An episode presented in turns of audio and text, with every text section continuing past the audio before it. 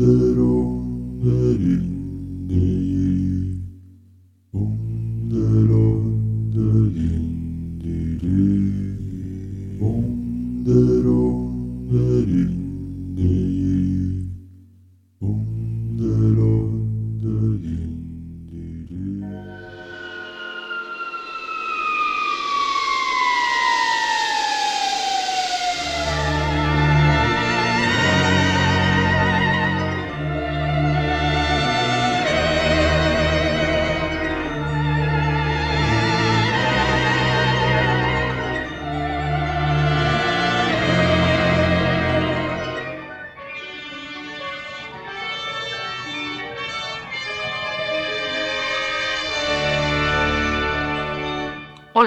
buenas noches a todos y a todas. Bienvenidos al Prisma de la Razón. Hace unos meses se estrenaba una serie en el canal Historia. El personaje principal, curiosamente, es un científico, concretamente un astrofísico.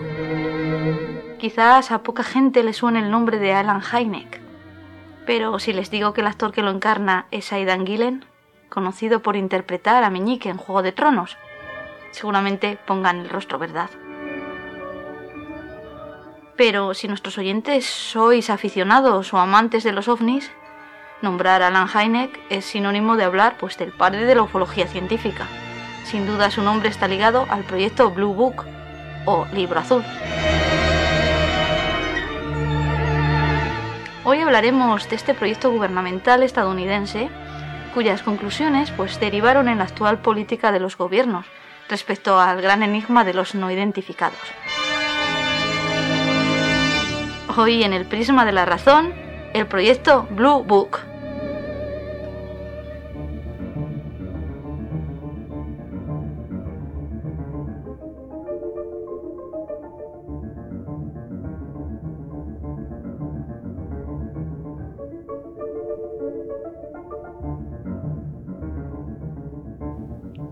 Siempre, estoy aquí rodeada y acompañada de la mejor compañía, de todo el equipo del Prisma.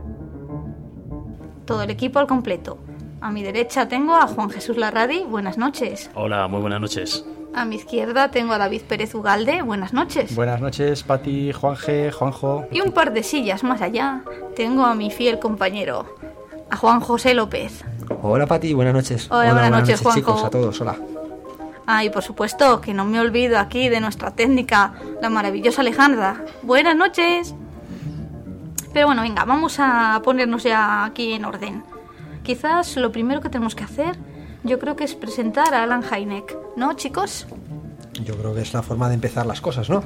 Pues sí. Por el principio. Por conocer al personaje que nos ha traído este, este caso, este proyecto, Blue Book. Bueno, muchos de los aficionados a, este, a estos temas que nos estén escuchando saben de sobra quién es eh, Joseph Allen Hynek, ¿no? Pero bueno, eh, hay que presentarlo porque vamos a dedicarle un programa a él y a este proyecto eh, Libro Azul. Y bueno, pues Joseph Allen Hynek pues fue un científico, fue un astrofísico norteamericano, nacido en, en Chicago en 1910 en Ciudad de Chicago, en la que se licenció precisamente en astrofísica. Después, más tarde, se doctoró en, el Observatorio Yerkes, que depende también de la Universidad de Chicago. Y, y se unió al Departamento de Física y Astronomía de, de la Universidad Estatal de Ohio en 1936 donde se especializó pues, en, la, en temas sobre evolución estelar, identificación de, estrellas binarias, bueno, sistemas planetarios que, tienen eh, dos estrellas. Y luego ya en la Segunda Guerra Mundial, durante la Segunda Guerra Mundial, tuvo la ocasión de participar como científico civil en el Laboratorio de Física Aplicada John Hopkins, que es donde se desarrolló eh, pues un avance bélico pues que tuvo una gran importancia en, la guerra, que fue la espoleta de proximidad por radio. Y luego, una vez finalizado el conflicto, pues regresó a la Universidad de Ohio, de la que se convirtió en profesor titular en el año 1950. Eh, Heineck bueno, eh, desarrolló eh, esta carrera, presentó varios eh, trabajos e informes sobre pues, distorsiones ópticas diurnas de objetos estelares, formó parte del proyecto para lanzar el primer satélite artificial estadounidense, Y en conjunto, pues era un hombre eh, que antes de incorporarse a estos proyectos de los que hablaremos esta noche, ya era un científico reconocido, con gran reputación y, muy especializado, ¿no? La verdad es que resulta chocante, ¿verdad? Resulta chocante que un científico, como bien dices, del, calado de este hombre, de Heineck, eh, se vea tan implicado, tan involucrado en el tema ovni. ¿En qué momento, cómo se cruzan los ovnis en la vida de este hombre? Resulta chocante o no, según eh, porque en esto también hay versiones y intentaremos eh, tener hoy tiempo esta noche para, desarrollarlo y para explicarlo un poco. ¿no? Eh, en principio, la relación de, de Heine con los ovnis se remonta pues, a, esa, a esos años que son un poco el inicio de la edad de oro del fenómeno ovni. ¿no? Estamos a finales de los años 40, cuando se empieza a hablar de platillos volantes, ya hablamos aquí también de, de aquel avistamiento famoso en el Monte Rainier, ¿no? Y en el año, entre el año 47 y 48, eh, y luego ya a lo largo de la década de los 50 habrá un verdadero boom de avistamientos ovni en Estados Unidos, pero en general en, todo el planeta. Entonces no es de extrañar pues, que la Fuerza Aérea de los Estados Unidos acabara interesándose por el fenómeno e intentar, intentando esclarecer a ver de qué se trataba eso exactamente. ¿no? Y que creasen pues, varios proyectos sucesivos en el tiempo que, reuniendo a, personal militar y científico, eh, pues, eh, pues eso, investigaran, investigaran los informes y llegaran a algún tipo de conclusión si es que, si es que fuera posible. Y el primero de estos proyectos fue el proyecto SIGN, que se remonta a finales del año 47, y es entonces cuando se contacta con, con, con Heineck para que sea consultor científico y para que participe pues, en el estudio de todos esos testimonios, informes sobre platillos volantes, fenómenos eh, análogos y se intente pues, averiguar qué es, eh, si, si, si, se pueden reconducir, si se puede buscarles una explicación pues científica, racional, natural, en, todo caso. Es decir, si se trata de algún tipo de astro, de un planeta, un asteroide, una estrella, o incluso de algún tipo de construcción eh, de origen humano. ¿no? Eh, Heineck al principio, eh, cuando, cuando lo contratan la, Fuerza Aérea Norteamericana, eh, se muestra bastante escéptico al respecto, ¿no? Y, o, o, teórico, aparentemente escéptico. Ya, explicaré luego por qué digo esto. él mm, declaraba que sospechaba que todo esto, pues bueno, pues eran el origen eran o testimonios de, de testigos, pues poco confiables o de personas que habían sufrido pues algún tipo de, de percepción errónea, ¿no? Eh, simplemente, se trataba de cosas perfectamente explicables que el testigo no había sido capaz de reconocer. Y eh, llegó incluso a declarar eh, en el año 48 que el tema le parecía completamente ridículo y lo calificó como una moda que se acabaría pasando con el tiempo. Pero muchos años más tarde, y esto sí que quiero hacer hincapié en, en, estas declaraciones, muchos años más tarde Heineck reconoció que él disfrutaba en ese papel de, desacreditador para la Fuerza Aérea y que, eh, según sus propias palabras, era lo que la Fuerza Aérea esperaba de mí. Y esto digo que conviene subrayarlo, para, para, conviene recordarlo para lo que luego intentaré también un poco explicar, ¿no? esa especie de eh, ambivalencia del personaje. Bueno, el, proyecto SAIN acabó siendo sustituido por el proyecto Gruch en el año 49 y este a su vez por el proyecto que, da título a nuestro programa de hoy, mm, más, eh, más famoso, ¿no? el que más ha trascendido, que es el proyecto Blue Book, el proyecto Libro Azul de principios del año 52. Y Heineck, entre una cosa y otra, al final acabó relacionado con este tipo de, de proyectos, pues podemos decir que más de dos décadas, más de 20 años eh, entre una cosa y otra. Eh, bueno, ya hemos dicho que era un científico prestigioso y el capitán de la Fuerza Aérea, que entonces era eh, Edward Ruppelt y que, fue nombrado primer director del Blue Book, tenía una gran consideración de Heineck, de quien dijo que era uno de los científicos más impresionantes que había conocido, y había conocido unos cuantos, y que lo que más apreciaba en él era la meticulosidad, ¿no? esa, eh, esa forma en la que Heineck no lanzaba una teoría sino haber, sin haber estudiado de forma exhaustiva los informes y los testimonios que pasaban por, su, por sus manos. Sí, porque además, como comentaba el, capitán Rupert, eh, otros científicos que pertenecían al, al panel de, de Blue Book o de los proyectos anteriores, eh, había algunos que directamente, pues ni sin haber siquiera escuchado a los testigos, pues eh, lo zanjaban diciendo que eran tonterías, que no sé qué. Heine lo que hacía era, quizás no tanto en la primera parte, los primeros años, sino que después ya, digamos, fue intentando recopilar más información porque no veía muy claro qué, cuál era el origen de, ese fenómeno. Creo que es eso lo que empezó a pasar. Bueno, entonces, ¿en qué consistía realmente no el trabajo de Jaime que en este proyecto? ¿Qué hacía? Sí, claro, es que, es que como, como bien dice Juan G., eh, hubo un antes y un después, ¿no?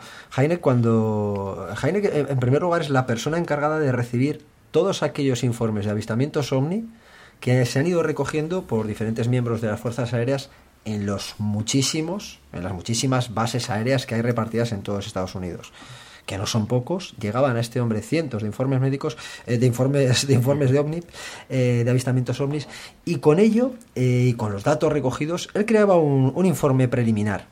lo que trataba de compararlo era con hechos, como las efemérides astronómicas, el lugar de avistamiento. Él lo que hacía era plantear la lógica, aplicarla a ese fenómeno que en principio tenía desconcertados a, a todos ellos.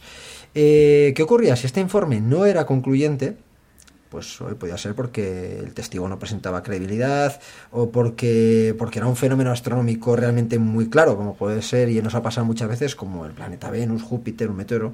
Pues bueno, Heineck eh, acudía en lugar de los hechos, no se conformaba con, con zanjar ahí el tema, sino que él mismo se desplazaba y, se, y entrevistaba a los testigos, inspeccionaba el lugar, hacía una labor de campo, de, de auténtica investigación de campo, cosa que no era muy habitual en aquellos años. Hay que decir que, que no era el único científico eh, que trabajaba en el proyecto, ¿eh? pero quizá por esa, precisamente por esa meticulosidad eh, que empleaba en todos los, trabajos que, le eran encomendados, pues su, el, director del proyecto, el capitán Edward Rupert, pues confiaba plenamente en él. Claro, esto que conllevaba, pues que le llegaban también los casos más extraños, para bien y para mal, más extraños que, podía, que podían aparecer. Mm, la sede central del proyecto se encontraba en la base, en la base aérea de Wright Patterson, en Ohio. Eh, seguramente aquí mis compañeros se están riendo y es que, claro, eh, para todos aquellos conspiranoides y conspiranoicos del fenómeno ovni, eh, ahí es donde sostienen que se encuentran depositados los restos tanto del ovni del caso Roosevelt como, bueno, todo... Es, es un sitio ultra secreto y, bueno, donde se reúnen cantidad de, con todo mi cariño, de frikis asegurando que ahí dentro hay, hay un material material rivalizando con el famoso Área 51. Sí, son las, son las dos zonas. Eh, quizá Área 51 es cierto que está más bueno más en los medios de comunicación, hmm. pero bueno, eh, bueno, el Área 51 decían que, bueno, dicen o decían que era donde se probaban los, los artefactos. Efectivamente. Eh, y que realmente al principio donde fueron a parar todos los restos fue a Wright Patterson. Ah. Sí, me acuerdo de que lo comentamos cuando hicimos el programa sobre Roswell, sí. Claro, pues, eh, pues, fijaos, este hombre eh, lo que encuentra es que muy, muy en contra de lo que en principio él pensaba, del fenómeno, como antes ha descrito perfectamente David, es cuando a raíz de, de, hacer este trabajo de campo, de entrevistar a pilotos comerciales, a pilotos de combate, a operadores de radar, médicos, ingenieros, gente de un nivel académico extraordinario, eh, pues es cuando el escepticismo de este hombre comienza a debilitarse. Ojo, que nosotros siempre hemos defendido en este programa eh, que no el hecho de tener un título académico mm, da otorga más valor a un avistamiento que el que pueda tener una persona o el, resto común de los mortales, ¿no? Como, como nos ha pasado y nos hemos encontrado nosotros. Pero realmente a él lo que le sorprendió es que gente que tenía eh, un gran conocimiento, por ejemplo, del espacio aéreo, como era un piloto comercial o un piloto de combate con miles de horas a sus espaldas, entonces es muy difícil que él confunda un objeto lumínico con Venus o que lo confunda con un determinado... Eh, bueno, entonces eh, esos testimonios eran los que realmente le hicieron pensar qué era, qué había detrás de ese fenómeno de objeto volante no identificado. Sobre, sobre todo porque este, estas, estas personas le facilitaban una gran cantidad de datos que por ejemplo, un testigo que desconoce, desconoce por ejemplo, eh, cómo, es, cómo se mueve un avión, un piloto de combate le podía explicar las maniobras, las altitudes, velocidades, la velocidad, etcétera. Entonces, claro, ahí ya se empezó a encontrar con cosas que no le estaban rompiendo un poco los esquemas. Pero fijaos qué importante es esto, lo que hizo este hombre, y aquí sí que hay que quitarse el sombrero, eh, y yo señalo, creo que lo he dicho ya tres o cuatro veces, la labor de campo. O sea, el mojarse las zapatillas, manchárselas de barro e ir a perder tiempo, jornadas, horas, kilómetros, porque Estados Unidos no es pequeño, y es cuando él descubre que detrás de este fenómeno hay algo más de lo que están diciendo realmente. No, y además, eh, la suerte que tuvo Heineken en este, con este proyecto es que eh, prácticamente a apenas unas horas de haber recibido lo que es el informe preliminar, él ya se podía trasladar hasta el lugar. Él se trasladaba muy pocas horas, o sea, porque tenía los medios de la Fuerza Aérea para recorrer Estados Unidos de cabo a rabo y, presentarse en Texas, donde habían visto un objeto extraño en un campo, pues prácticamente en cuestión, el día siguiente estaba allí. Con lo cual, esa, esa inmediatez le daba gran valor al testimonio de los testigos, porque sabéis perfectamente que cuanto pasa el tiempo, quizás ese recuerdo empieza a diluirse o empiezan a entonces cuando lo coges en fresco como quien dice adornarse eh, muchas veces exacto sí sí se cuando te estás manchando con el mismo barro que se ha manchado el testigo ahí es cuando realmente ves el valor de las cosas Sí, sí. Fijaos eh, que bueno, no sé si iba a comentar algo, Pati. Igual te. No, eh, no, es que estaba pensando en Heineck, digo, de escéptico a cómo se le fue abriendo la mente. Claro, es, es, una labor maravillosa. Y es que, es que fijaos, en este. Y aquí voy a hacer una crítica. Una crítica a este país donde. Y a este país y esta realidad de la hora, ¿no? En que las tecnologías nos facilitan con un botón absolutamente todo lo que creemos que es información. Hmm. Y esa información, pues como decía David, ha pasado por mil manos muchas veces, ha pasado el tiempo y se ha adornado, etcétera, etcétera. Lo estamos encontrando con casos a los que vamos investigando y nosotros vas allí y tenemos casos eh, investigados por. Eh, investigadores de primera mano, de el top del top, que aseguran que un, determinado, una, clase, una clase de sucesos, y cuando vas allí, y además es que lo curioso es que, me estoy mordiendo la lengua, pero ya sabéis que yo no soy así. Eh, me voy a ir al, a, Burgos, a nuestra maravillosa provincia, pegando a Palencia, Peral de Arlanza. Un caso del que JJ Benítez escribió en su día un avistamiento ovni increíble por tres personas y tal. Eh, caso el que luego se ha escrito en cantidad de diarios, en cantidad de libros otros autores han contado idéntica historia, alucinante. Cuando vas allí y te molestas en investigar, en rascar la historia y llegas a hablar con los testimonios, te das cuenta que no hay nada de lo que dijo JJ Benítez. Absolutamente nada. Y el problema es que el resto de investigadores y de escritores, porque no vamos a llamarles investigadores, solamente se han ceñido a lo que dijo JJ Benítez. Lo han dado por cierto. y ahora te encuentras un auténtico problema cuando dices, joder, ¿cómo voy a desmentir yo todos estos? Pues sí, hay que hacerlo. Señores, hay que hacerlo. Porque antes lo hablábamos hace un ratito. el, fenómeno, el fenómeno ovni, muchos de los fenómenos que nos encontramos, no necesitan adornos para no dejar para, para dejar de ser espectaculares. Son alucinantes en sí. Nosotros lo hemos visto con entrevistas que hemos hecho. Un fenómeno que yo admito que, le daba muy poca importancia, por no decir ninguna, y cuando hablas cara a cara con personas eh, que han tenido esa vivencia, desde luego no te están engañando. Luego no voy a entrar a, qué era eso que vieron, pero desde luego hay que llegar ahí, hay que llegar a hablar con el testimonio, hay que mancharse las botas. No, y como siempre hemos dicho, ¿no? las fuentes. Eh, no es lo mismo eh, tú cuando empiezas a preparar un tema o empiezas a investigar algo, intentas llegar a la fuente original y muchas veces nos encontramos con verdaderas sorpresas de que dices, a ver, eh, de lo que dijo el testigo o lo que comenta el testigo a lo que se ha dicho o se ha escrito después, eh, cambia muchísimo. Cambia muchísimo. En lo que dices, ¿para qué adornar algo que ya de por sí es extraordinario? No tiene ningún sentido. Y lo que pierdes toda credibilidad una vez ya descubres que realmente no era tal cual, ya ese, ese valor inicial que tenía el caso, porque en sí lo tenía, ya parece que lo ha perdido. Yo por eso a todos aquellos investigadores que empiezan ahora estas cosas, que sí que algunos sí que nos sigue, gente joven que, que le gusta este, este tema y tal, eh, que, no se, que no se conformen con acudir a papá Google, que, que, vayan allá, que hablen con la gente. Hay que ir a la raíz, ¿no? Ah, efectivamente, y fijaos, y esto lo he comentado alguna vez, incluso si eres testigo de algún, de algún fenómeno, ¿por qué no? Pues yo un consejo es que, eh, es que lo apuntes al momento tal y cual, que seas claro, que seas justo contigo mismo. O sea, eh, que seas sincero. ¿Por qué? Porque de esa forma dentro de 10 años tu mente ha podido cambiarlo. O sea, estoy seguro, para bien o además. forzosamente. Lo has podido llevar a un campo más fantasioso o a un campo mucho más, más, más duro.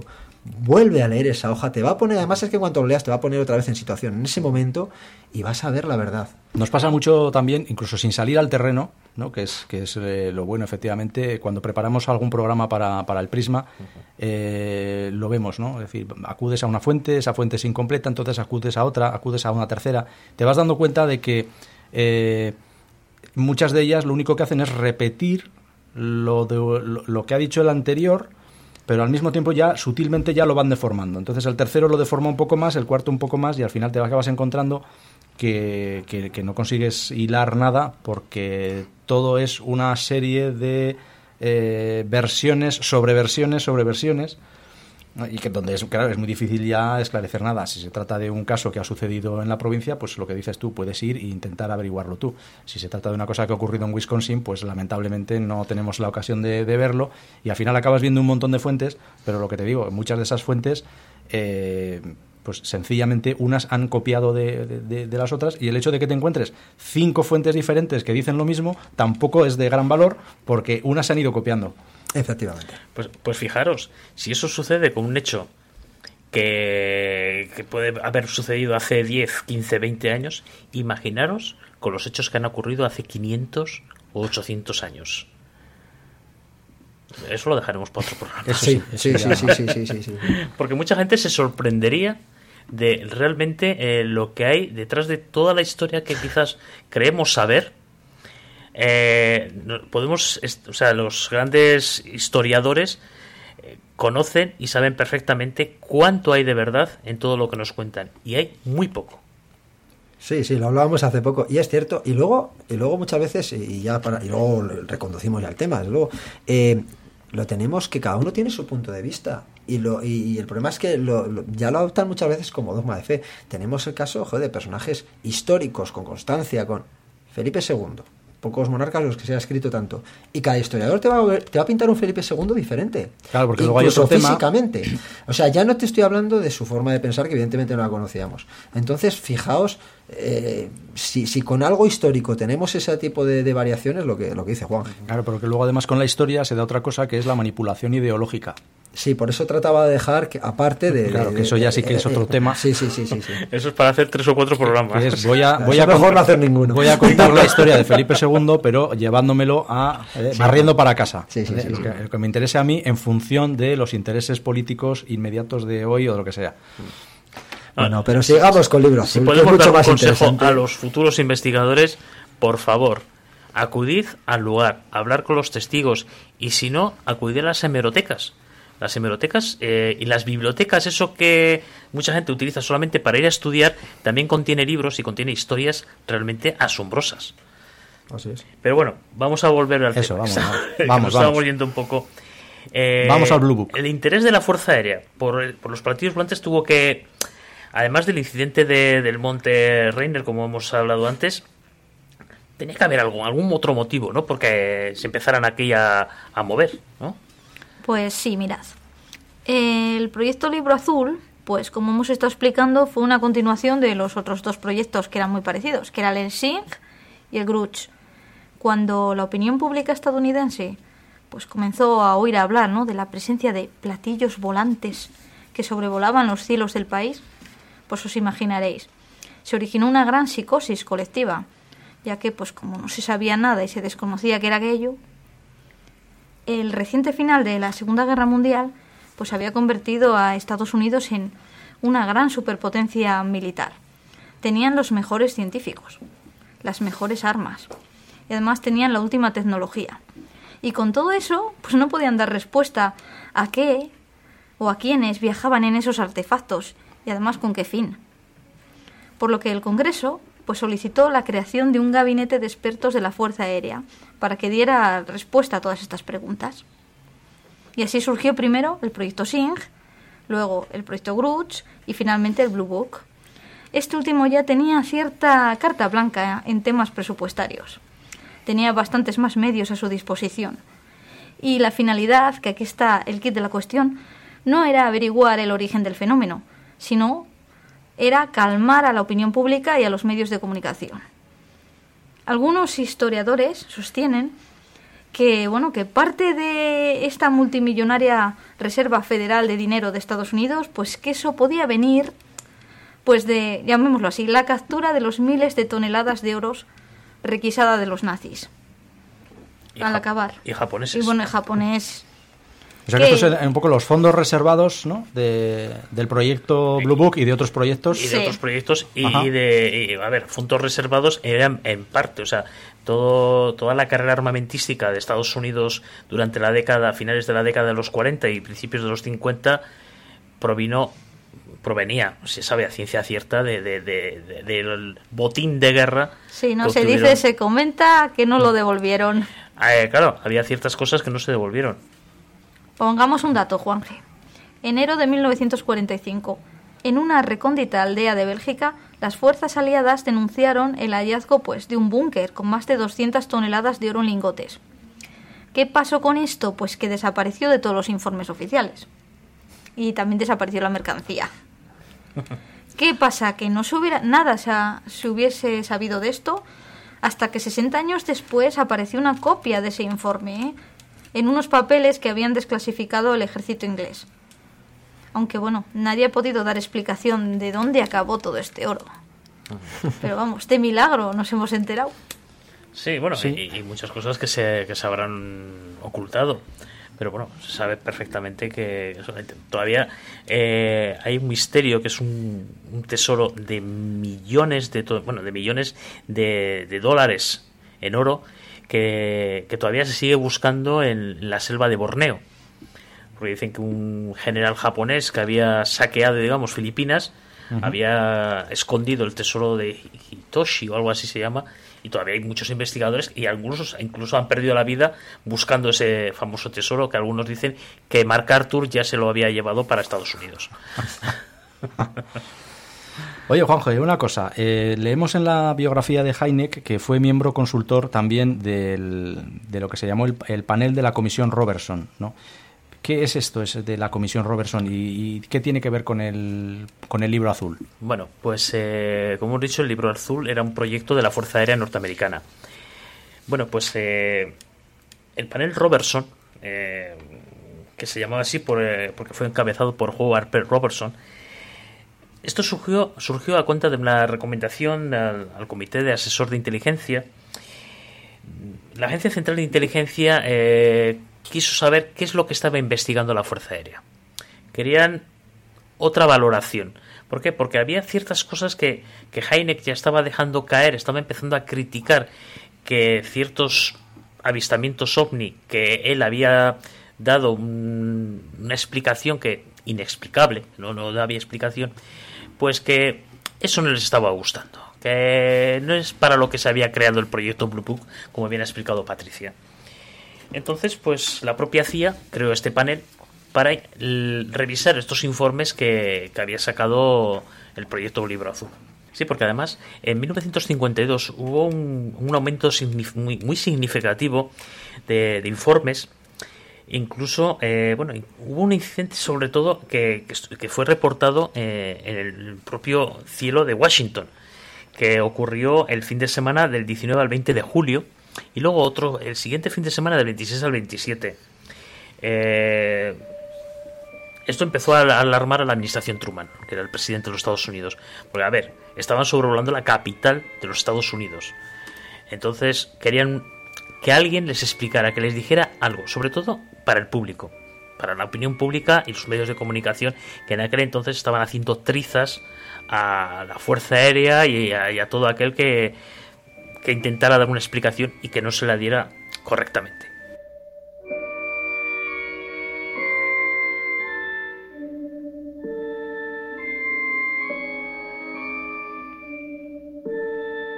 Pues bueno, pues eh, ese fin de semana del 19 y el 20 de julio, el Aeropuerto Nacional de Washington y la base de Andrews, también en el mismo estado, rastrearon unos misteriosos puntos. Pues bueno, eh, el fin de semana siguiente, del 26 al 27, estos, estos puntos volvieron a aparecer. enviaron un avión reinterceptor para, para averiguar qué es lo que había ocurrido y no encontraron nada.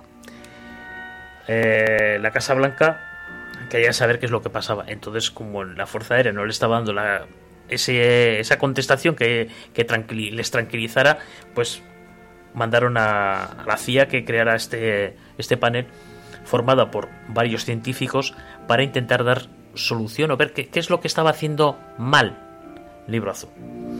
Pues bueno, pues eh, todo, todos los informes que recibieron se clasificaron como secreto y luego más tarde se desclasificaron porque el público lo pudo conocer.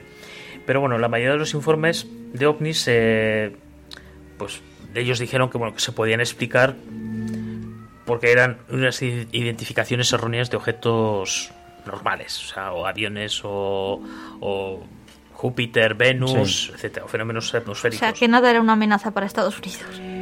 Exacto. Entonces, había una minoría que bueno, que ellos decían que bueno, todo se puede explicar, lo que pasa es que hace falta estudiarlo mejor.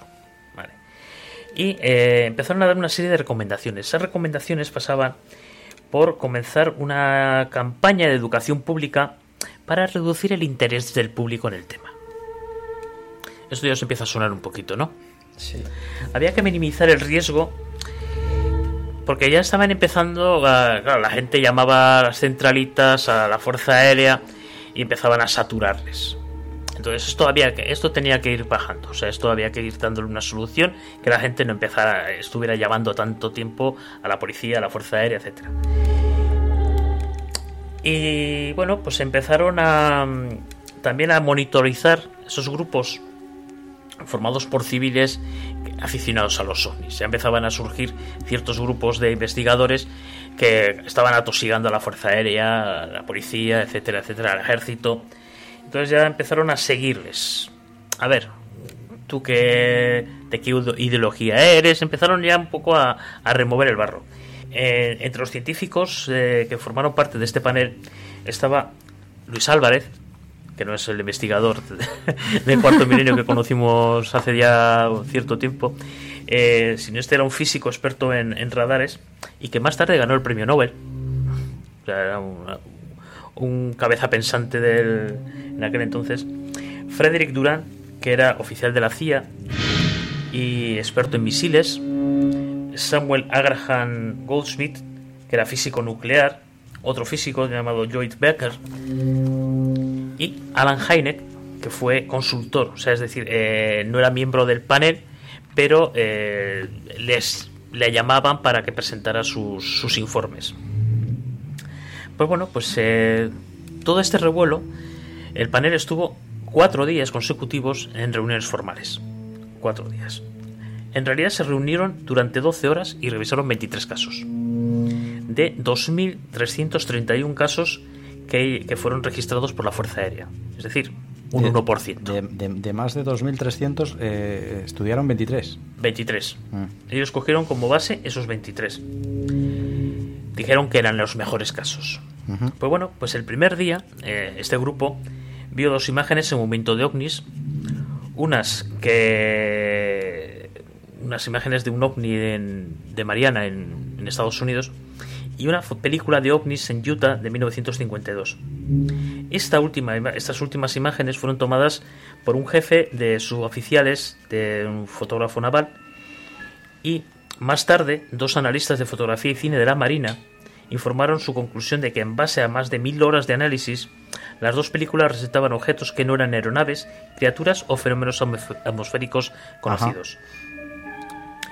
Posteriormente, Rupert, como director del proyecto Blue Book, comenzó un resumen de los esfuerzos con respecto eh, de los esfuerzos que estaba haciendo la Fuerza Aérea para resolver el enigma de los ovnis. Sí, podemos decir también que estos dos, eh, estas dos grabaciones, tanto la de Mariana, que se llama así por, por el que lo grabó, ¿no? que era Nick Mariana, como la de Utah, se pueden ver en YouTube. O sea, hay, hay grabaciones que se, se pueden ver exactamente la, la que hizo Nick Mariana, que además pasa por ser la primera grabación en vídeo que, se hizo, que, se ha hecho en la historia de un ovni, o mejor dicho, de dos ovnis, ¿no? porque eran dos objetos que sobrevolaban un campo de béisbol. Del, eh, porque Nick Mariana era el manager de un, de un, equipo de béisbol y estaba allí grabando el campo cuando, cuando vio esos dos objetos eh, brillantes que, que, sobrevolaban. bueno, se pueden ver, se pueden ver aunque no sabemos si están completos porque como, Sí. como nos adelantarás luego, eh, no falta también quien dice que falta, faltan fragmentos. Efectivamente. Eh, el segundo día de, esta reunión, eh, Ruppel y Heineck presentaron parte de los estudios dentro del proyecto Blue. Y luego más tarde el grupo debatió sobre los métodos de obtención de la información por parte de la Fuerza Aérea. Para ver, poco más tarde, una película cinematográfica de gaviotas. Y diréis, ¿qué pintan las gaviotas en todo esto? Pues bueno, eh, Northern Page, uno de los miembros, había solicitado que presumiblemente, eh, las imágenes que se obtuvieron de Utah eran pájaros, gaviotas en este caso. Entonces, ahí ¿estaban viendo las gaviotas de verdad para Porque, hay- comparar? no, no. porque ahí son como varios objetos, ¿no? Eh, Eh, como hasta 10, no sé cuántos hay. eh, Sí, se van 10 como... objetos que, que van volando. Sí. Y entonces eh, este señor dijo, no, tenemos, vais a ver una- un vídeo, o sea, vamos a ver una película sobre gaviotas para que veáis cómo se les parece. Para comparar. Ajá. Para vale. comparar. A ver si era lo mismo. Mm, Exacto. vale. Eh, Tercer día. El tercer día, el comandante de la Fuerza Aérea, Fournet, habló en el panel y eh, había coordinado él los asuntos de ovnis para el Pentágono.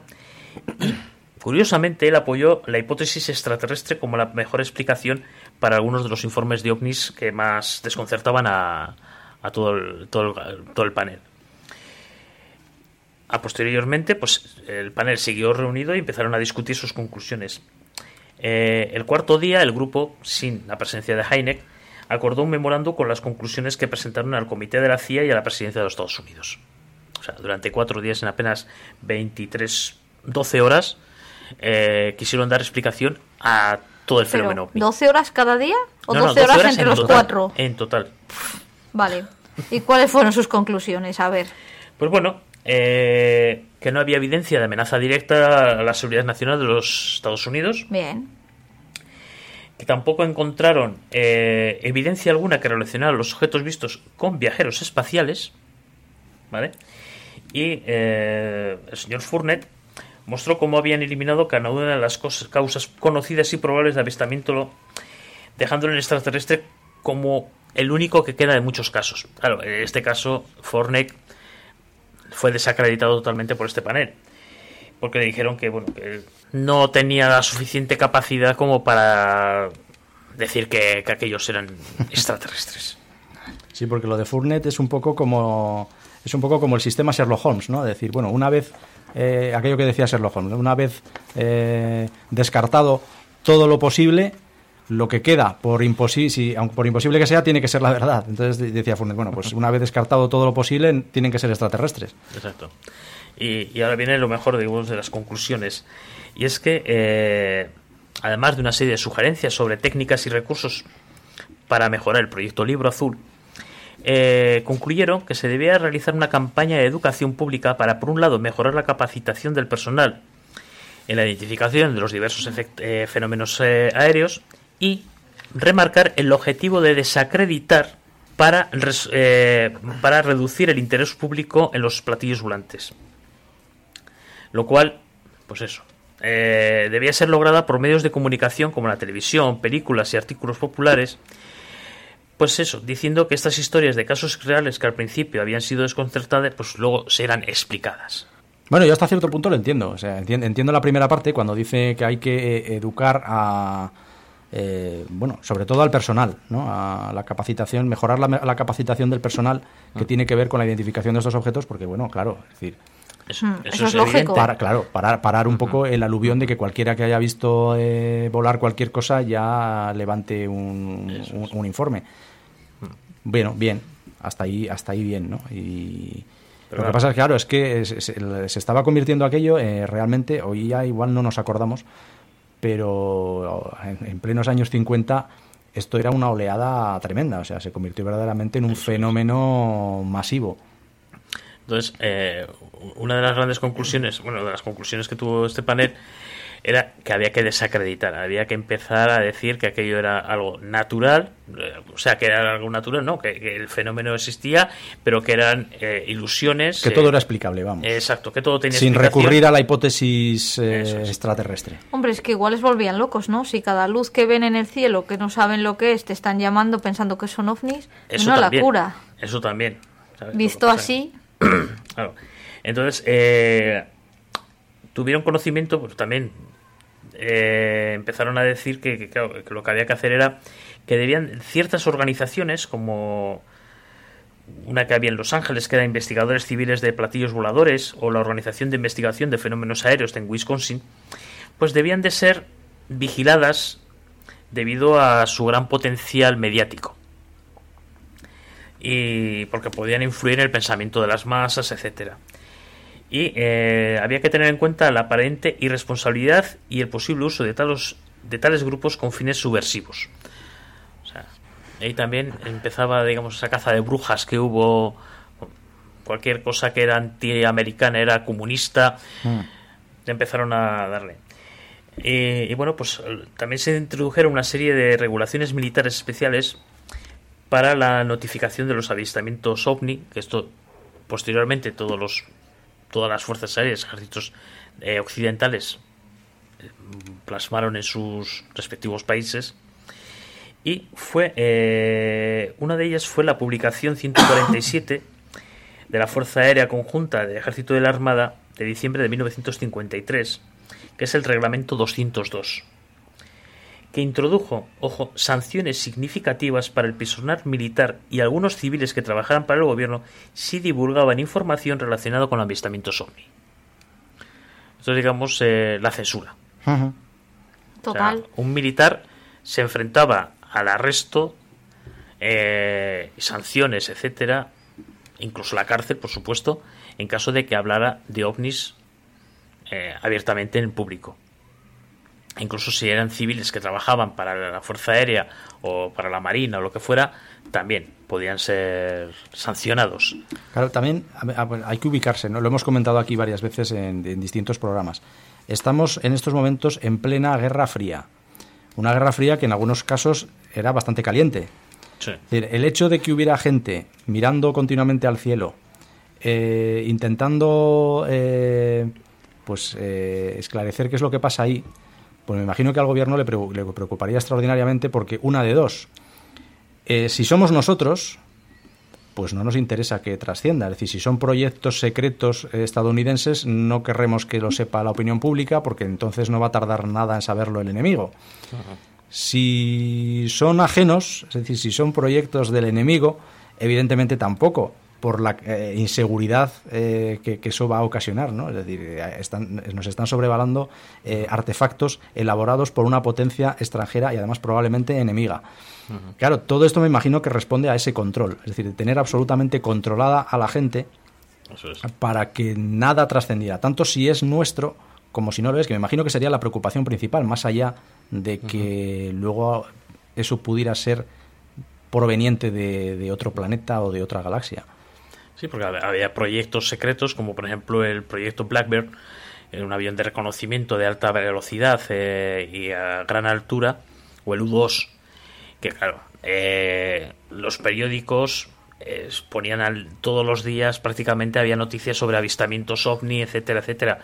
Claro, eso las potencias enemigas, la potencia enemiga de la, Unión Soviética lo leía y decía, bueno, mira, hemos visto esto, tal, podían decir, pues, como dices, ¿no? eran proyectos secretos, no queremos que se enteren los enemigos. Claro, recordemos lo de, lo de Roswell que ya contamos aquí, que no dejaba de ser un proyecto espía.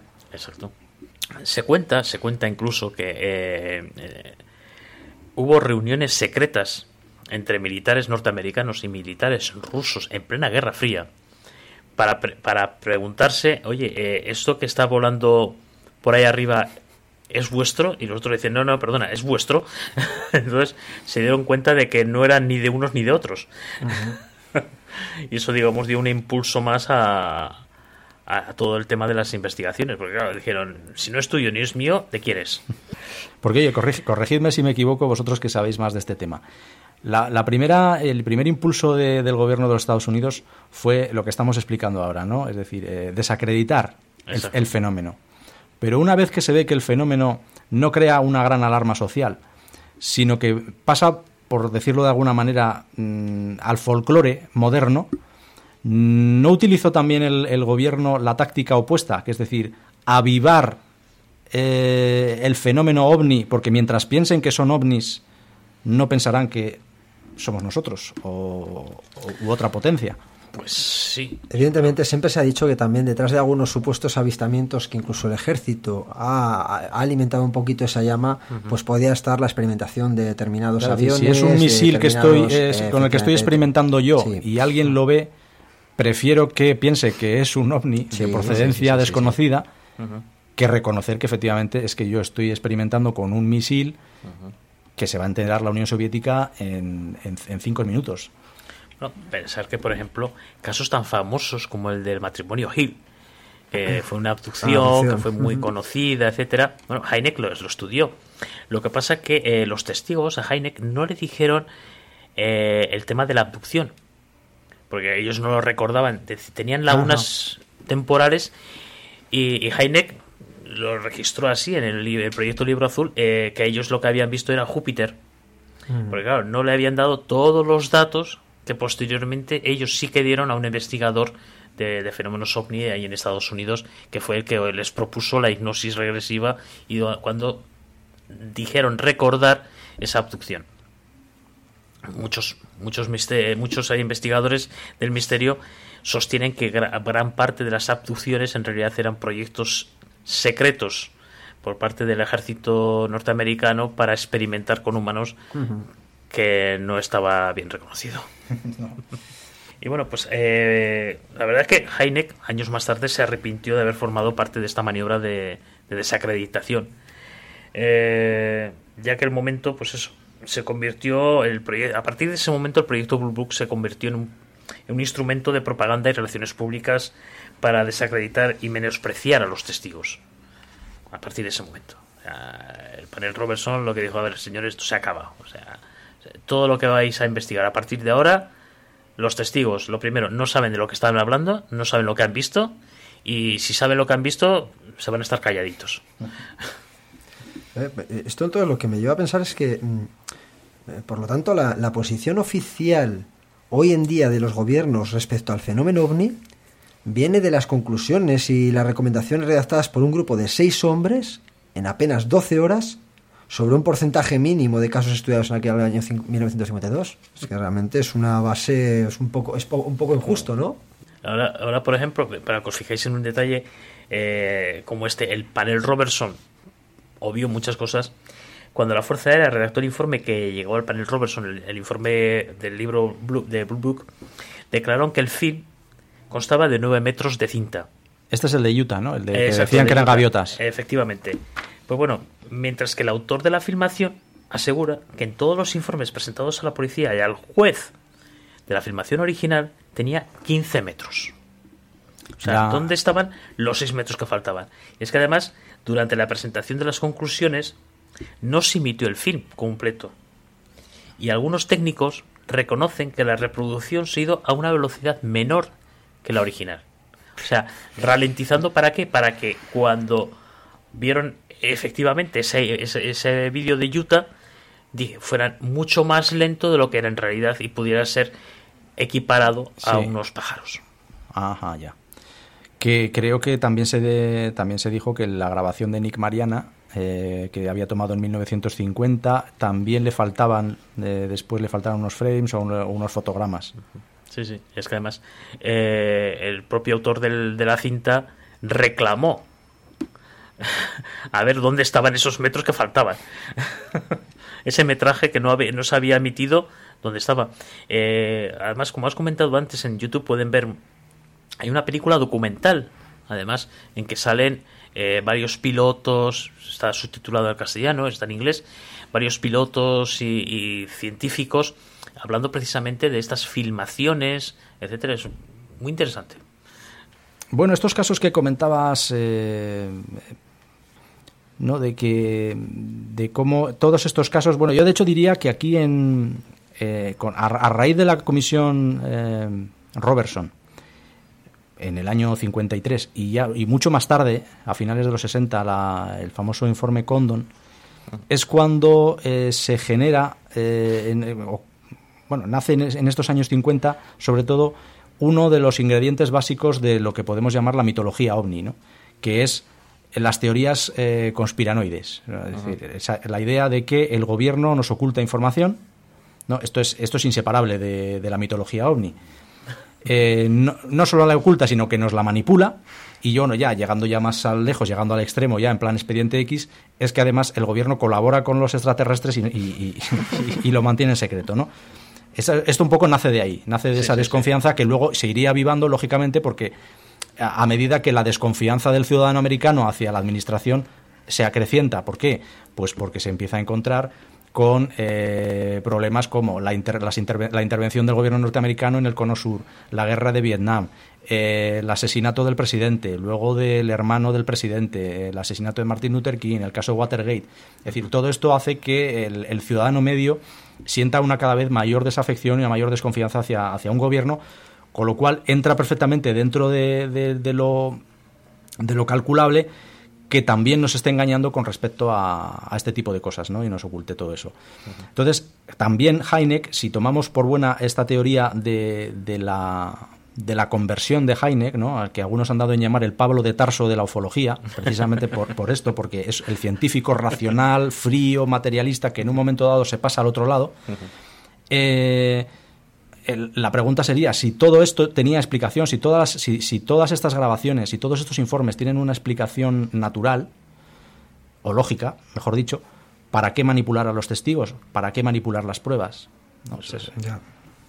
Entonces es cuando eh, Heineck sigue encontrándose casos que no tienen ni explicación ni desde un punto de vista astrofísico, ni desde el de un ingeniero, ni desde el de un piloto de combate, y entonces quedan eso que luego él llamaba el ¿cómo lo llamaba? el residuo inexplicable o el residuo enigmático, es decir, ese porcentaje que tampoco precisaba muchas veces con, claridad porque variaba eh, de casos a los que es imposible encontrar una explicación eh, lógica racional. Y aquí, claro, se dieron casos en este proceso de intentar explicarlo todo a cualquier precio, se dieron casos muy pintorescos, como por ejemplo el del de, el avistamiento de, en Rabina, en Ohio, el 17 de abril del 66, en el que dos agentes de policía ven un objeto plateado de forma discoidal que lanza una brillante luz eh, desde la parte inferior y que se encuentra como a unos 300 metros de altura, aunque a veces baja hasta los 150. Entonces eh, deciden perseguirlo y a esa persecución se incorporan otros agentes de condados próximos que también ven eh, el mismo objeto. Al final acaban eh, persiguiéndolo durante cerca de una hora y termina la persecución 50 kilómetros más 50 kilómetros lejos del punto original ya en Pensilvania. Entonces, claro, este caso llega a los medios nacionales, la policía entrega informes detallados al proyecto Blue Book y en el proyecto Blue Book, cinco días después de recibir los informes, sin haber entrevistado, que es lo que comentábamos al principio, a la media docena de agentes que participaron, pero que no solamente fueron esa media docena, porque también hubo un montón de testigos que no participaron en la persecución, pero que vieron el objeto, pues el director del libro azul, que entonces era Héctor Quintanilla, ya sacó las conclusiones. Y las conclusiones eran que los agentes, de los cuales uno, por cierto, había sido eh, piloto de las Fuerzas Aéreas en la Guerra de Corea, eh, lo que habían estado persiguiendo era un satélite de comunicaciones y después el planeta Venus. Claro. ¿No, suena eso de perseguir el planeta Venus? Sí, sí, es un caso muy recurrente como Manises, antes lo hablábamos. Sí, sí, así es, así Claro, porque el planeta Venus tiene la ventaja de que es perfectamente visible, pero no es la Luna. Nos, comentaba aquí una vez el amigo de, la asociación de Javier, el, compañero de, la asociación astronómica de Miranda, que bueno, que hay mucha gente que no reconoce el planeta Venus. Ah. O sea, que lo ve en el cielo y no sabe, que, no sabe qué es. Entonces, bueno, pues abundando en eso, pues bueno, el planeta Venus como, explicación viene muy bien porque no es la Luna, que parece como muy obvio, eh, pero es un astro en el cielo muy brillante. Pero bueno, es que la conclusión, claro, como, no podía ser de otra manera, indignó extraordinariamente a, a estos policías porque decían, hombre, vamos a ver, que es que incluso en algunos de los informes, en algunos de los testimonios, como enseguida se dio cuenta Heineck, ya decían los agentes, eh, digamos que ubicaban, ¿no? reconocían, hacían notar dónde estaba la Luna, dónde estaba Venus y dónde estaba el ovni. Es decir, que ya en el informe consta que estaban viendo tres eh, objetos brillantes en el cielo y que uno era la Luna, otro era Venus y el otro no sabían lo que era. Eh, claro, esto es que crea un enorme descrédito, ¿no? Porque se crea o no se crea en el fenómeno ovni, pues hasta un congresista de Ohio, William Stanton, dijo que, hombre, las fuerzas aéreas eh, haciendo este tipo de, sacando este tipo de conclusiones, lo que hacen es perder su prestigio, ¿no? que la gente desconfíe de la administración, pues porque se da perfectamente cuenta de que no le están contando la verdad. Y ahí seguía Heineck en ese proceso de, pues de desencanto y, incluso manifestando públicamente eh, su, su, pues su, su malestar con, con, con, la dirección del proyecto. ¿no? Llegó a decir de Héctor Quintanilla, que era el director entonces, que la bandera de las tonterías y del sinsentido había ondulado en el punto más alto del mástil durante el mandato de este hombre. ¿no? y además, y de, un subordinado de Quintanilla, el sargento Moody, llegó a decir que era un sabelo todo y que era un hombre que aplicaba el, sistema de la convicción antes de la prueba. Es decir, cuando algo no lo entendía o no, lo, o le gustaba, decían automáticamente que era un suceso psicológico y ya está. Vamos, que se quedaba tan feliz. Bueno, la verdad que, hubo varios casos polémicos en que, bueno, la verdad que era, fue, eh, eh, el proyecto Bull Book terminó quedó muy, muy mal. Y uno de ellos eh, ocurrió en Oklahoma, en cual, pues bueno, eh, la policía local divulgó que desde la base aérea de, Ojalatero, que está cerca de Oklahoma City, perdón, se había rastreado hasta cuatro ovnis simultáneamente y que varios de ellos habían descendido muy rápidamente, aproximadamente de los 8.000 a los 2.500 metros en, en unos segundos. Y por supuesto, mucho más allá de cualquier capacidad que tuviera un avión en aquel momento, incluso que un meteorólogo de Wichita había usado el radar del Servicio Meteorológico Estatal y rastreó algunos objetos que volaban en, esas altitudes. Pues bueno, la verdad que estos informes tuvieron gran publicidad y en la Fuerza Aérea lo estudió. El proyecto Libro Azul, pues como en el último, en el anterior caso, determinó que lo que los testigos vieron en realidad no era más que el planeta Júpiter u otras estrellas brillantes. La verdad que, bueno, el director del planetario eh, de Oklahoma, pues eh, debatió públicamente a, este informe diciendo que, bueno, que, están tan lejos de la realidad como usted puede imaginar. Estas estrellas y planetas están sobre el lado opuesto de la Tierra, visto desde Oklahoma en la época del año. Con lo cual, las fuerzas aéreas deberían de haber tenido los aparatos astronómicos al revés. Incluso, como dijo el propio Heineck, criticando este, este informe que había creado su propio grupo, era que no había radares meteorológicos que pudieran detectar planetas y estrellas. Yo creo que en ese, en, ese, en ese esfuerzo por, por, explicarlo absolutamente todo se llegó a extremos verdaderamente un poco absurdos. Ridículos, sí, sí. La verdad que, bueno, de todos los, los casos, que, creo que fueron más de 12.000, como hemos dicho antes, eh, un 6% aproximadamente siguieron estando clasificados como inexplicables. O sea que a pesar de los esfuerzos por, por encontrarle una explicación tipo Venus, tipo gaviotas, tipo tal, ni siquiera esos consiguieron explicar. Por ejemplo, y para que veáis, ¿no? estos informes fueron archivados y gracias a la ley de libertad de información ahora mismo están disponibles en Internet. Lo único que han quitado, quitaron los nombres de los testigos y otras informaciones que, han sido eliminadas. La verdad que eh, el primer director del proyecto Blue Book fue el que acuñó oficialmente el término ovni para sustituir el de platillo volante. Porque hasta entonces lo habían utilizado eso, el platillo volante. Y fue eso, cuando el que empezó a decir que era un objeto volante no identificado, bueno, UFO. Sí, UFO. Eh, y con lo cual, eh, realmente empezó la ufología. Porque antes no se podía decir la platillo volantelogía. ¿Y, al final qué fue de, este hombre, de Heineck? Pues una vez clausurado ya el proyecto Blue Book en 1969, Heineck pues regresó a, la docencia universitaria, aunque él seguía dedicando parte de su tiempo a seguir investigando el fenómeno ovni. Dado pues bueno, se había creado una gran relación de él entre él y militares e investigadores de todo el país que decidió continuar.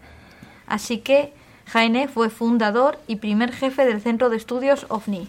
Bueno, en inglés o en América CUFOS, C-UFOS. Se fundó en 1973 en Evanston, Illinois. Ahora la sede actualmente está en Chicago y ellos abogan por el análisis científico de los casos de ovnis. En los extensos archivos de CUFOS pues se incluyen otros archivos de valiosos grupos de investigación civiles, como el NICAP, que es uno de los, grupos, uno de los grupos de investigación de ovnis más populares y creíbles de los años 50 y 60. En 1977 se hizo el primer Congreso Internacional de OVNIs en Chicago y allí Heineck pues, presentó sus pensamientos en un discurso que lo tituló Lo que realmente creo sobre los ovnis y dijo literalmente que el fenómeno ovni en su conjunto es real, pero que no se refiere necesariamente a que sea solo una cosa. Él dijo que debemos preguntarnos si la diversidad de ovnis observados provienen todas de la misma base fuente. Por ejemplo, al igual que los fenómenos meteorológicos se originan en la atmósfera, o si difieren como una lluvia difiere de un meteorito. En fin, dijo que nos teníamos que preguntar simplemente qué hipótesis puede explicar la mayoría de los hechos, sino que qué hipótesis puede explicar los hechos más desconcertantes. Esto ha sonado un poco a trabalengua. Sí, Debo bueno, sí. admitirlo. Sí. Sí, bueno, él lo que abogaba era porque... No, eh, no, no no, por la teoría única, ¿no? Exacto, Sí, que- sino por varias teorías. Eh, claro, eso también le llevó a enfrentarse con los más eh, acérrimos eh, crea- mm, creyentes del fenómeno ovni, que decían que era de origen extraterrestre. Decía, a ver, alguno puede ser extraterrestre, pero otro porque no puede ser eh, de otra dimensión o, otras... O, o sea, no, no abogaba por una sola explicación a fenómeno ovni. Bueno, como buen científico, él abría varios campos y Eh, varias posibilidades. Eso es. En noviembre de 1978, Heineck presentó una declaración sobre ovnis ante la Asamblea General de las Naciones Unidas. Y en su nombre, Jacques Vallée y Klaus Poger, dos científicos e investigadores de gran reputación. Este discurso fue preparado y aprobado entre ellos tres. Y el objetivo pues era iniciar una autoridad centralizada en las Naciones Unidas sobre el tema ovni. Esto no prosperó, ¿no? No. No, pero os imagináis ahora, esto se, se podría ocurrir ahora que un comité de científicos se dirigiera a, a la Asamblea General de las Naciones Unidas pidiendo que se cree una comisión para investigar el tema ovni. No, pero curiosamente, en las, las Naciones Unidas tienen a una persona designada como representante interplanetario en caso de contacto. Bueno, Y es una mujer. Sí, sí. O sea que está previsto ya, por si, El, ca- o por sea, si acaso. el cargo existe. O sea, en las Naciones Unidas tienen un pequeño grupo. Pero y mientras no pasa nada, ¿no es un cargo un poco vacío de contenido? Eso es. pero, hay que estar preparado para cualquier cosa. Es una cartera un poco vacía, ¿no? Sí, la verdad que sí. Bueno, pues Heineck publicó cinco libros, ¿no? Entre 1972 y 1987. Y falleció el 27 de abril de 1986 mm, de un tumor cerebral maligno. Tenía 75 años y, bueno, falleció en el hospital de Scottsdale, en Arizona.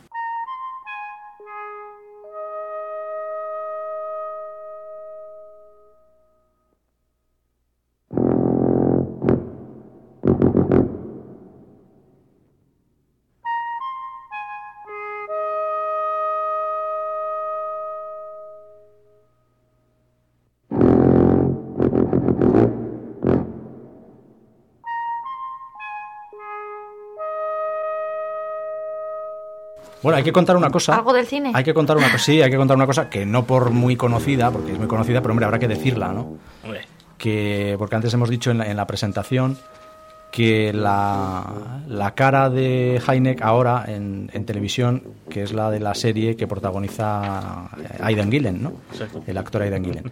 Pero bueno, la cara de Heineck, la cara real, el propio Heineck en carne y hueso, evidentemente, como todos los aficionados saben, aparece unos segunditos al final de una película muy conocida que es Encuentros en la tercera fase. ¿Cómo llega Heineck a aparecer ahí?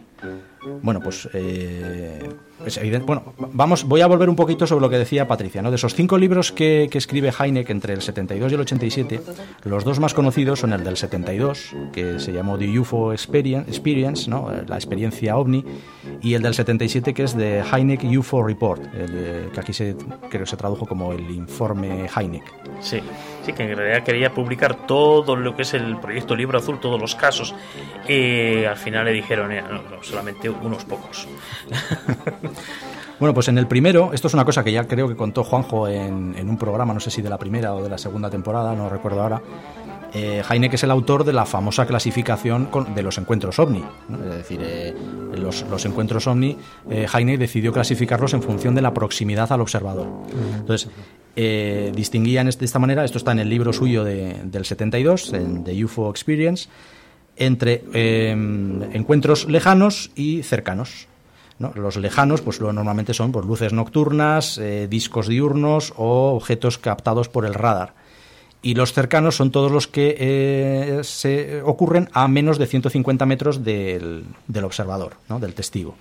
Y estos, a su vez, se subdividen en tres tipos. ¿no? El primer tipo es cuando no hay interacción con el entorno, es decir, el ovni no interacciona para nada ni con el entorno físico ni con el propio testigo. El segundo tipo es cuando sí que hay una cierta interacción, deja alguna huella o alguna marca. Y el tercer tipo es cuando ya se hacen visibles los tripulantes a, al testigo, o incluso en algunos casos llega a haber eh, una interacción más, eh, más próxima, ¿no? más, más física. Bueno, basándose en esta clasificación, en el año eh, 70 y, a principios del 76, bueno, muy a principios, finales del 75, eh, Columbia Pictures arranca un proyecto que iba a dirigir Steven Spielberg, que precisamente se, tenía, se iba a llamar así, ¿no? tomando esta clasificación de Heineck, se iba a llamar Encuentro cercano del tercer tipo, ¿no? que es tal y como lo, lo acuñó eh, Heineck, ¿no? es decir, close, close, Encounter of the Third Kind. Bien. Pero eh, Heineck se, se, entera de que se está levantando un proyecto cinematográfico que, que tiene el nombre de algo que ha creado él. Uh -huh. Y inmediatamente, pues bastante molesto, eh, se pone en contacto con, con Columbia y con el propio Spielberg para decir que, bueno, que a ver qué pasa, ¿no? que, que, va, que va a ser esto, ¿no? De, de, de coger las cosas sin, sin, pedir permiso. Y entonces eh, llegan a un acuerdo. Al final se llegó a un acuerdo que consistió en que se le iban a dar 10.000 dólares en concepto de derechos por el uso del nombre, uh -huh. 1.500 dólares más como asesor técnico de la película y que además iba a aparecer 8 segundos en pantalla en la escena cumbre de la película. ¿no? Es decir, en la escena eh, clímax de la película, cuando la nave nodriza eh, aterriza, bueno, eh, sobrevuela ahí el, la montaña del diablo, ¿no? Uh -huh. Pues vemos a un hombre que se abre paso entre la multitud de, de, científicos y de colaboradores, que lleva una perilla y que está fumando en pipa. Ese señor es eh, Joseph Allen Hynek. ¿no? Y además Columbia también participó con 20.000 dólares comprando 2.000 suscripciones del boletín del centro que comentaba Patricia, del CUFOS, ¿no? del centro que había inaugurado él en el año 73. Entonces, bueno, al final. No, no, llegó al minuto de gloria, ¿no? Pero. No llegó a los minutos. 8 segundos. Ni a los 15 minutos que decía Warhol, pero sí que tuvo 8 segundos ahí en, en. Donde, por cierto, también hay que decir que no hemos hablado de él, más que lo ha comentado un poco Patricia de pasada, porque habría que dedicarle otro programa para él solo, Ajá. que es Jacques Vallée, Ajá. ¿no? que es Jacques Vallée, también eh, astrofísico francés, que también que no aparece en la película, pero en el que está evidentemente inspirado el personaje que hace François Truffaut, que oh. es el, el, investigador Claude Lacombe, creo que se llamaba en la, en sí. la película. ¿no? Y, y, esta es un poco, bueno, el, luego curiosamente hay una cosa un poco ya en plan anecdótico, que es que un hijo de Heineck terminó trabajando para el cine como, como técnico de efectos especiales y que incluso llegó a ganar, trabajó en Predator, creo, en, incluso llegó a ganar un, un, Oscar por una película uh -huh. que, que, está muy olvidada y que habría que reivindicar, que, que es la, más, más, allá de los sueños, ¿no? Con, que protagonizó Robin Williams y que es una, una película muy curiosa uh -huh. eh, que habría que, que, recuperar un día de estos.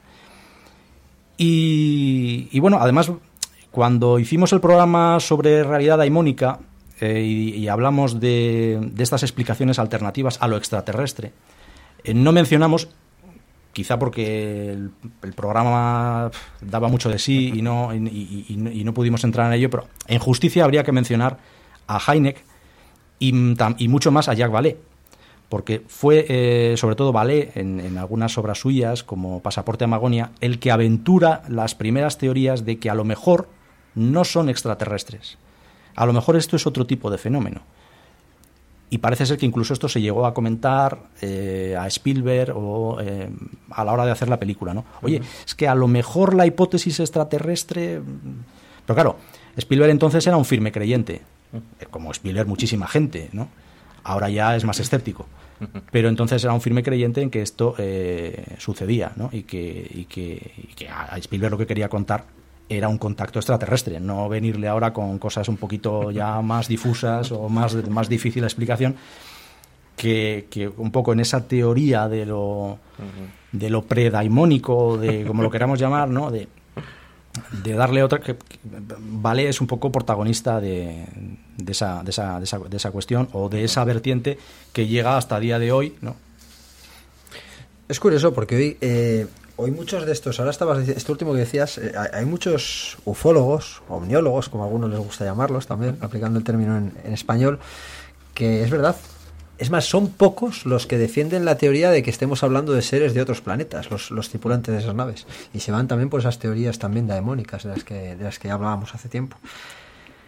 Eh, luego de todo esto, pues, conclusión que yo, que yo saco así a bote pronto, que hemos avanzado poco realmente, o que, o que eso que estaba pasando en Estados Unidos, ese, esa, esa, ese velo que se ponía sobre este tipo de fenómenos, también aquí se llevó a cabo, nosotros lo sí. hemos visto.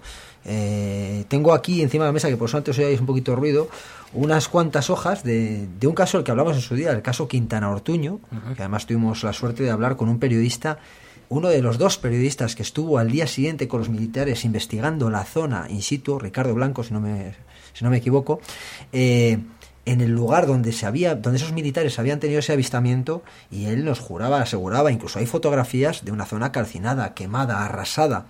Y bueno, eh, pues cuando hace unos años se desclasifica, el ejército se, bueno, parece que se hace la locura de desclasificar todos estos, estos expedientes y ponerlos a, a, de, de mano, al alcance de cualquiera, pues, pues bueno, te encuentras la sorpresa, ¿no? Yo aquí tengo el expediente militar de ese caso, caso Quintana Ortuño, es el expediente número 750101, eh, de fecha 1 de enero del 75, y son un montón de hojas, pero es curioso cómo, cómo la conclusión, eh, cuando hablo de un montón de hojas, son 24 hojas, 24 hojas eh, firmadas, pues bueno, por, eh, por el general de, del aire, por, por, los mayores estamentos militares de la época, y lo que concluyen en la página 18, una, una de las conclusiones, y no es la más ridícula, es que bueno, eh, eh algo, algo que ya partimos porque es una mentira, dice, bueno, obsérvese nada extraño en el terreno, en el terreno, cosa que ya tenemos incluso una foto en la última página donde se ve que sí que había una zona totalmente calcinada. Uh -huh. Este que vemos aquí es el periodista que nos, que nos acompaña aquel día al teléfono. Y fijaos, dice, eh, si pudiera tener alguna explicación, lo que los declarantes afirman haber visto atraviesa prácticamente la visual. Ah, bueno, lo que viene a decir es que podía ser una línea de alta tensión, que quizá el motivo de la explicación, pues que el reflejo de la luna, el resplandor de la luna, produce reflejos en los elementos metálicos y es lo que ocasiona este, este, este avistamiento. Es la explicación que dan a todo un expediente, o sea, a un caso alucinante con muchos testigos, con pruebas físicas en el terreno. ¿Con esto qué quiero decir? Que aquello que estamos viendo en Estados Unidos que se llamó libro azul, aquí ha seguido pasando y sigue pasando. Que se han desclasificado expedientes, tenemos varios eh, recogidos en los que los, borra, los borratajos están, están a la orden del día. Lo, el tipe se corría por litros. Yeah. O sea, eh, y luego aquello que no podían tapar sencillamente lo manipulaban. No, y aparte que se han, se han desclasificado pasando a través de un comité parecido al panel Robertson, eh, pues eso, un poco para desprestigiar a los testigos y a, a los que estudiaron el fenómeno en ese momento, y que hay muchísimos informes que no se han desclasificado y que sabemos de buena tinta, sí. sabemos de buena tinta que hay por ahí informes que podrían hacer temblar más de una institución por ahí y que han decidido callar y no desclasificar. Sin duda. Que esperemos que algún año se desclasifiquen y no se censuren ante, una vez desclasificados. Amigo Juan G, no lo veremos. no sé. da que no lo veremos. Oye, sé que, sé que vamos muy mal de tiempo, Bueno, pero mm, con vuestro permiso, como lo he avanzado antes, si me dejáis unos minutitos, eh, sí que me gustaría eh, no desacreditar al personaje de Heineck, pero sí un poco dejarlo en sus justos términos, creo yo, ¿no?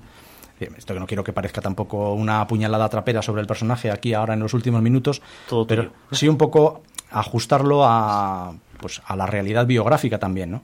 En, el se- ¿En qué sentido? En el sentido de que lo que muchos definen como una conversión, otros dicen que no fue exactamente tal, que es más bien una salida del armario lo que protagonizó eh, Heineck. ¿no?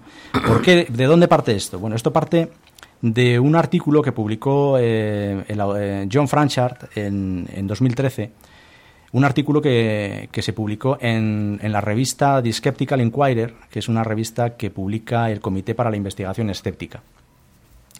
John Franchard, que eh, este artículo se tituló La vida secreta de J. Allen Hynek, se basaba también en las memorias de, Jacques Vallée, que escribió sus memorias y que constan de varios tomos además. Y bueno, Jacques Vallée, no lo hemos dicho, pero fue íntimo amigo de decir, se conocieron en el año 62 en la Universidad del Noroeste, en Illinois. Vallée era entonces estudiante de informática y hasta tal punto llegaron a congeniar que se convirtió eh, un año más tarde en secretario personal del propio Heineck. Eh, Vallée es bastante más joven, de hecho todavía vive, tiene 80 años. Según las memorias de Vallée, según su testimonio, Heineck había estado interesado, en lo oculto desde la adolescencia. De hecho, si se había convertido en científico es porque buscaba los límites de la ciencia, ¿no? los fenómenos inexplicados. Bueno, esto no está mal, esto tiene su lógica, bien. Pero eh, sí que es cierto que tenía un interés ya por lo oculto muy notable hasta el punto de que había sido, eh, eh, se había interesado por los Rosacruces, Vallée y Heineck habían sido mm, Rosacruces, ambos, eh, y se había interesado por la masonería, por la filosofía hermética, por la cábala, etcétera, etcétera. Un interés que llegaba al, al extremo de que todavía adolescente, eh, casi universitario, pero bueno, eh, se gastó 100 dólares, 100 dólares del año, de finales de los años 20, Oh, en una enciclopedia que se había publicado entonces de un autor canadiense, que me perdonaréis, no recuerdo ahora mismo el nombre, que trataba precisamente de toda esta, eh, de todos estos temas, ¿no? Lo oculto, lo- el, los- el conocimiento hermético, eh, la cábala, en fin, todo esto. Bien. Y luego esa cierta esquizofrenia de Joseph Allen Hynek a lo largo de su vida, ¿no? Al punto de que, por ejemplo, en el año 76 eh, es un poco esta idea de que eh, según el foro al que se dirige, habla de una manera o habla de otra. Es decir, dice una cosa o dice otra. Esto, que, es- esto se le ha reprochado mucho. ¿Por qué? Pues por, por ejemplo, en, en el mismo año 1976, en la revista People, dice que los testimonios de abducidos o que relatan abducciones son basura. Así. Simultáneamente, en una publicación que se llama UFO Report, dice que, hombre, desde un punto de vista científico no hay que descartar nunca a este tipo de testimonios y que hay que prestarles eh, atención. Bueno. En el mismo UFO Report dice que el fenómeno ovni, él ya está empezando a pensar, mm, como Vallée haría también, o como Vallée estaba haciendo desde el año 69, que es cuando publica el Pasaporte a Magonia, que eh, no era un fenómeno físico, que ya estaban empezando ya a, a andar con la teoría, con la tesis que comentábamos ahora un poco hacia, hacia el final, de que el tema ovni no forzosamente era algo físico, él ya estaba ya empezando a pensar en ir hacia otro sitio. Pero en la revista People, ¿eh? el mismo año dice que el ovni es el fenómeno ovni es un fenómeno físico de tuercas y tornillos dice él porque si no cómo lo van a captar los radares Ya. entonces esta ambivalencia del personaje esta forma de hablar en un sitio de una manera y en otro sitio de otra esa eso que hemos dicho al principio no cuando dice hombre yo es que en la fuerza aérea disfrutaba mucho de cómo desacreditando todo este tipo de casos porque era lo que la fuerza aérea esperaba de mí hombre vamos a Y ver por lo que le pagaba. claro es decir No nos olvidemos. lo que la Fuerza Aérea espera de ti o, o, o- o qué, o sea, o, o realmente una investigación concienzuda, seria, es decir, ¿cómo, Claro, cómo es esto? La, la nómina se le estaba pagando a la Fuerza Aérea. Claro, pero ahí... eh, por lo tanto, nunca muertas la mano de que te da de comer. Claro, y en, el, y en 1976 también participa en una participación también curiosa en un congreso sobre experiencias de, que, trató sobre precognición, experiencias extracorpóreas, bueno, un, un, congreso en el que estuvo, pues por ejemplo, Uri Geller, para hacernos una idea. Sí, sí. ¿Qué pinta ahí eh, exactamente, no?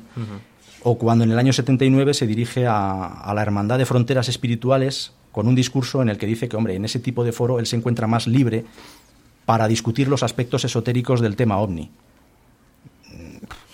Bueno, y ya muy tardíamente, ya en el año 82, hace unas declaraciones en una emisora de, de radio de Uruguay en la que categóricamente dice, están aquí y son inteligentes.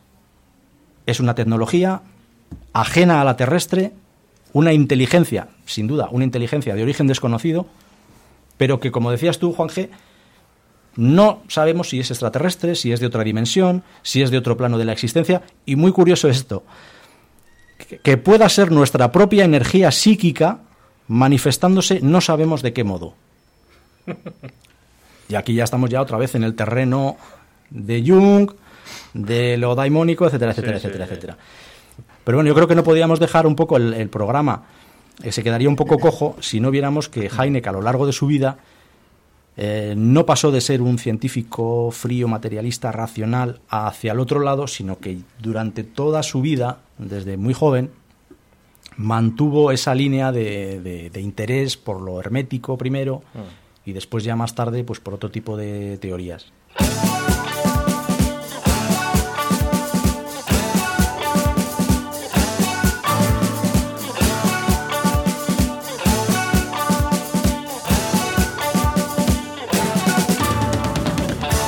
Bueno, pues menudo repaso le hemos, le hemos dado a, en estos últimos minutos a Heineck. Os ha faltado decir que realmente era extraterrestre.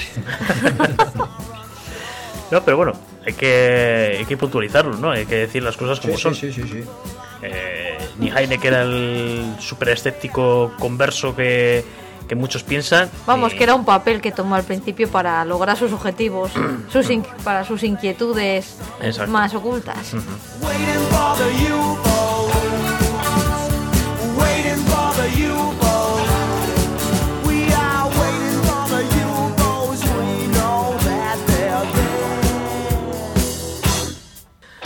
Pues bueno, chicos, yo creo que ya.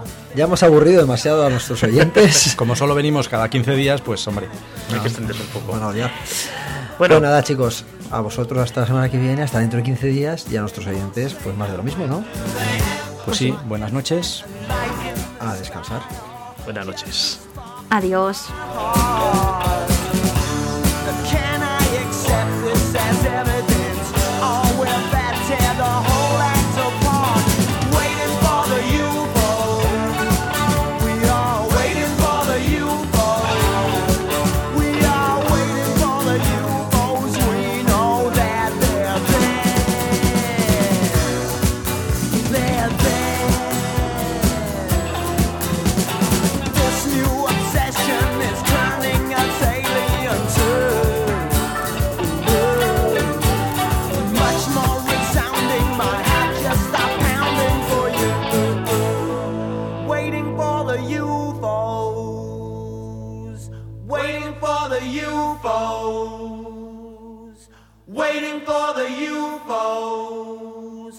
Are waiting for the UFOs.